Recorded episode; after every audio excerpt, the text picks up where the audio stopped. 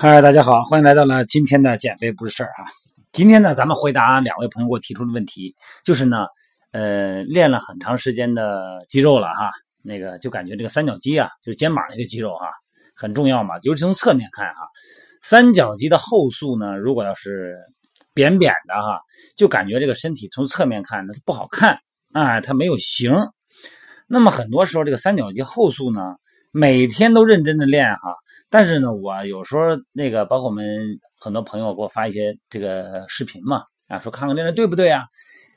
你猛一看嘛，也差不多啊，俯身飞鸟啊，或者是钢索的飞鸟啊，坐姿飞鸟、反式飞鸟，好像也不错。其实你仔细看一看肩胛骨啊，看一看肘关节的位置，你发现他做的不对。今天呢，咱们聊一聊三角肌后束的这个训练话题哈。那么这个是这样哈，因为它啊，三角肌是一个比较特殊的肌肉，因为它的前后束呢功能是相互拮抗，它相互抵消。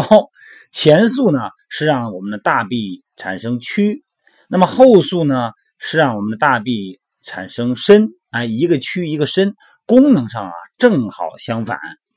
那么要想针对性的练习三角肌的后束呢，你需要针对性的做各种水平后伸的练习哈，来刺激你的后束，这一点是没有问题啊。包括哑铃飞鸟啊，这个咱们都知道哈。但是问题是你可能有的细节你做的不对啊，做的不对，你听一听啊，咱们看看是不是那么回事啊。首先呢，要避免背部肌肉群的参与啊。很多的朋友做这个俯身飞鸟的时候呢，练后束时候呢，往往呢做完一组以后呢，整个的上背部充血特别厉害啊，但是你肩呢好像你感觉不是太强烈。哎，你活动活动，你一看这个肩胛骨里头倒是挺紧啊，斜方肌挺紧，这三角肌后头好像没什么感觉。那么一般来说呢，呃，你的背部的肌肉呢比较发达哈。那么在你做水平呃这个大臂后伸这种类类型的训练的时候呢，背部肌肉会主动的参与，那会干扰你的练习。那么在动作过程中呢，会不自觉的后缩肩胛骨，让大臂后伸。那这是进行三角肌后束练习的一个问题哈。过度的后缩肩胛骨了，那么这个时候呢，会导致呃更多的力量呢。被转移到斜方肌中束和菱形肌上，所以说呢，练习俯身飞鸟或者是坐姿反向飞鸟啊，要有意识的避免肩胛骨后缩啊，把注意力集中到三角肌后束上啊，而不是单纯的只要把胳膊往后伸就行，那不对哈。一个比较高质量的这些俯身飞鸟呢，这个动的幅度啊不应该太大，你不要用太重的压那么甩哈，呃，轻的你甩不动，呃，来个重的吧，重的刺激刺激吧，结果呢，全让中下斜方肌给参与了。基本上大臂呢不会后伸到和身体侧面在同一平面，也就是说你的上臂不要往后呃走这么多，而是略略的呢在身体的侧面略靠前一点的位置，这个上臂就停下来了。这样的话呢，可以最大限度的避免背部肌群的参与，这是一点。还有一个啊，就是我们的三头肌，哎，三头肌的长头。咱们三头肌的长头呢，是一个双关节肌，就是跨越了两个关节嘛，肘关节、肩关节哈。呃，它连接咱们肩胛骨和肘关节，也是让咱们上臂、大臂后伸的肌肉之一哈。如果呢，你要做俯身飞鸟的时候，过度的曲肘，就胳膊肘啊，过度的弯曲，那么这个时候三头肌的长头呢，就会处在一个比较好发力的一个状态。呃，强壮的肱肱三头肌哈和。不够强壮的三角肌后束一块运动的时候，完成俯身飞鸟的时候，这个力量啊，可能很多是来自于三头肌的长头 啊。这种现象叫什么？叫肌肉间的竞争机制，这也是一种代偿啊。那么强壮的肌肉呢，会过多的承担和代偿一个动作呢大部分的发力啊。所以说呢，为了避免肱三头肌的长头的干扰呢，那么进行俯身飞鸟和这种钢线啊训练，包括那个。呃，坐姿反式飞鸟的时候呢，这个要尽可能的呀，把胳膊伸直一点，别让三头肌参与，别那个肘关节一动一动的甩，别别让它参与哈。这样的话呢，这个让它不容易发力啊。三头肌两端一缩短呢，胳膊伸直了嘛，它不容易发力。这样的话呢，它就减少它的助力了哈。咱们可以尝试用那个钢线啊进行后速训练啊，用那个哑铃进行俯卧飞鸟，在一定程度上呢，嗯，真的是有一点，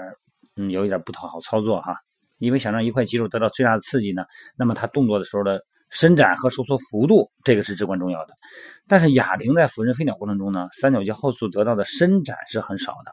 啊。哑铃在动作的底部重心向下，对三角肌后束的伸展呢并不多。那么这个时候呢，如果要用钢线哈做就是龙龙门架吧，或者有一种小飞鸟器械哈，呃钢线进行侧平举呢，可能是非常好的选择哈。因为钢线器械呢有一个特殊性，啊，在运动底部呢对三角肌后束呢有着很好的伸展，你可以放得过，呃，两边可以幅度更大一些，把肌肉拉得更长一些啊。那么这些细节呢就可以让侧平举的动作幅度呢更大，哎，让它把这个三角肌后束呢全程的收缩，增加三角肌后束的幅度啊，刺激三角肌的后束。另外一定要记得那点哈，你的大臂不要超过你的身体的侧面啊。最好都不要到侧面，离那个侧面再少一点，避免肩胛骨参与，避免中下斜方肌和菱形肌的参与啊。不知道我做这个语言的描述，大家能不能理解哈？因为我们的那个线上减肥训练营呢，嗯，我都是每天哈，我们是一周是七天嘛，我会有六天啊让大家训练，我会拍六天的视频啊，每周一个视频，一个月是三十呃十四周嘛。我会有二十四段视频发给大家，那么第二个月呢，又会有另外一个二十四段视频哈，每个月都不一样。所以说呢，这个视频呢，我会一边做一边用语言描述，然后把这个视频呢再发给大家。那么我们线上减肥训练的朋友们呢，会按照我的视频去做，但是不一定做的对啊。然后我又要求大家呢，再用手机录制自己训练的小视频，再发给我。那么我呢，把那个错误的位置呢给进行截图，然后呢，我给它标出来，用那个美图秀秀哈，我给它标出来这个点，哎，这个位置不对，正确的位置应该在什么位置？哎，这样一描述呢，大家就容易掌握了哈。所以说呢，这个动作哈，有的时候你这个力也出了，劲儿也使了，但是你的目标肌肉不明确，有可能呢，你的动作被其他的肌肉给代偿了，那么效果呢，当然就没有这么好了，是吧？好了，各位，咱们今天先聊到这儿哈，一定记得哈，动作没有大没有小，一定要记得动作精准啊。好了一会儿美拍直播见啊。